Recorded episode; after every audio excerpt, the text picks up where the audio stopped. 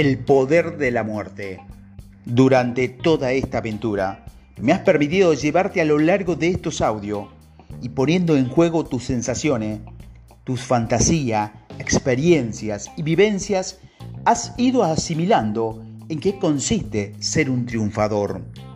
Estoy seguro de que estos audios han sido significativos, que han experimentado transformaciones e incluso empieces a creer que la magia existe en diferentes áreas de tu vida.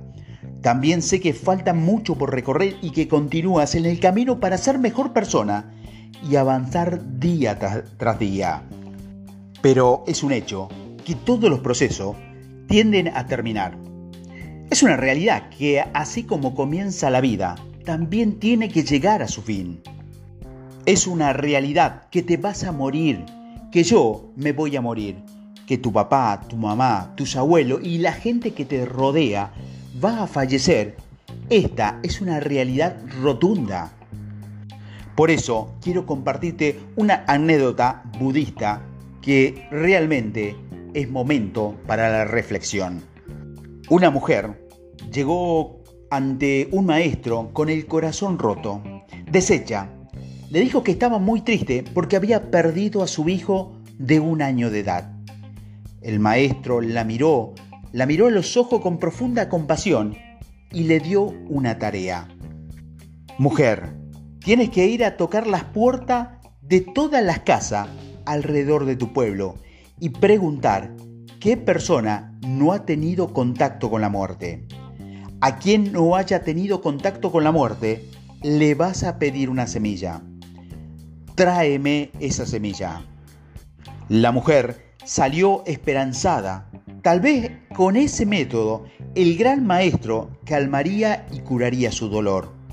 Empezó su recorrido y fue tocando a la puerta de todos los vecinos, pero siempre salía con las manos vacías. Cuando terminó, regresó con el maestro y le dijo que no había conseguido una sola semilla. El maestro la miró a los ojos, respiró profundo y de nuevo, con una gran compasión, le dijo, la muerte es inevitable. Sufrir por ella es una tontería. La próxima vez que voltees a ver a alguien enojado, de mal humor o la próxima vez que tengas ganas de lastimar o agredir a un ser humano, tienes que tener esta idea en tu cabeza. Ese individuo va al mismo lugar que yo. También va a morir. También está muriendo. Por eso, la muerte es un poder. Si incluyes esta ideología en tu cotidianidad y sales de tu casa a la mañana Volteas a ver el vecino y recuerda que el vecino está muriendo. Aunque te caiga pésimo, quizás te dé ganas de sonreírle, incluso tal vez hasta de tener un pequeño detalle con él. Es posible que a partir de ese acto se inicie una amistad espectacular. En la vida nos detenemos constantemente debido a mucho miedo y límites impuestos. Pero, ¿qué pasaría si le enseñáramos al cerebro este nuevo programa, si le enseñáramos a entender que la gente está muriendo? Imagínalo desde esta perspectiva, no desde la física, porque puede llegar a ser muy doloroso. Todos estamos muriendo cada día mientras vivimos. Seguramente no sepas cómo vas a morir, pero es inevitable que esto suceda. Claro, si comes muchos carbohidratos, es muy probable que mueras de algún problema del corazón o circulatorio. Si fumas, si bebes, si tienes algún vicio, es muy probable que el órgano de tu cuerpo que está contaminado o agrediendo, tarde o temprano, deje de funcionar. Pero independientemente del aspecto físico y del tema de la salud, cada segundo que pasa es un segundo de vida gastado. No es un segundo de vida que vivimos, es un segundo de vida que ya no lo tenemos.